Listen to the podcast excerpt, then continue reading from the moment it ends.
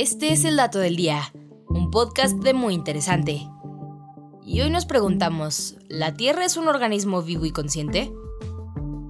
Diversas tradiciones ancestrales aseguran que la madre naturaleza provee a sus criaturas de todo lo que necesitan para vivir bien. Algunas religiones lo atribuyen a un único dios, otras a las fuerzas divinas del universo, pero en la década de los 70, un equipo de biólogos y geofísicos empezaron a cuestionar la idea de que la vida en la Tierra era una mera respuesta biológica a una variedad de condiciones físicas. Y a partir de ello surgió la teoría Gaia, la cual postula que nuestro planeta tiene la capacidad de autorregularse para mantener un entorno estable y favorable por medio de un mecanismo de defensa natural, mismo que dio inicio a la vida hace 3.800 millones de años. Claro que esta teoría causó revuelo entre distintas ramas de investigación, y a los científicos que se adentraron en esta nueva perspectiva se les tachó de poco profesionales y de hippies, pues fue en esta misma década cuando empezó a hablarse del cambio climático, la razón es que en los años 70 se detectó por primera vez un agujero masivo en la capa de ozono, causando alarma entre biólogos, astrónomos y otros científicos, pues esto significaba un adelgazamiento en la cobertura protectora alrededor de la Tierra.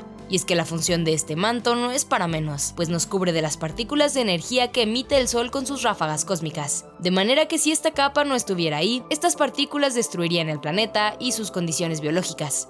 Estos hoyos son producto de sustancias como los clorofluorocarbonos, o CFC, que se encuentran en productos como aerosoles y artículos de belleza, que además estaban muy de moda durante la época, mismos que al liberarse a la atmósfera interactúan con el ozono y obstaculizan su función protectora contra los rayos ultravioleta provenientes del Sol. Así que la situación era bastante más delicada de lo que hubiera parecido. Por esta razón, particularmente durante la década de los 70 y 80, diversas hipótesis de pseudociencia afloraron en torno a Gaia, y a pesar de que inicialmente partía de un desarrollo científico serio, la cultura popular se encargó de modificar estos razonamientos, argumentando que la Tierra es un ente sensible, con memoria infinita y consciente sobre los cambios que acontecen sobre ella. Sin embargo, no existe evidencia concluyente de que la Tierra sea un organismo vivo y consciente.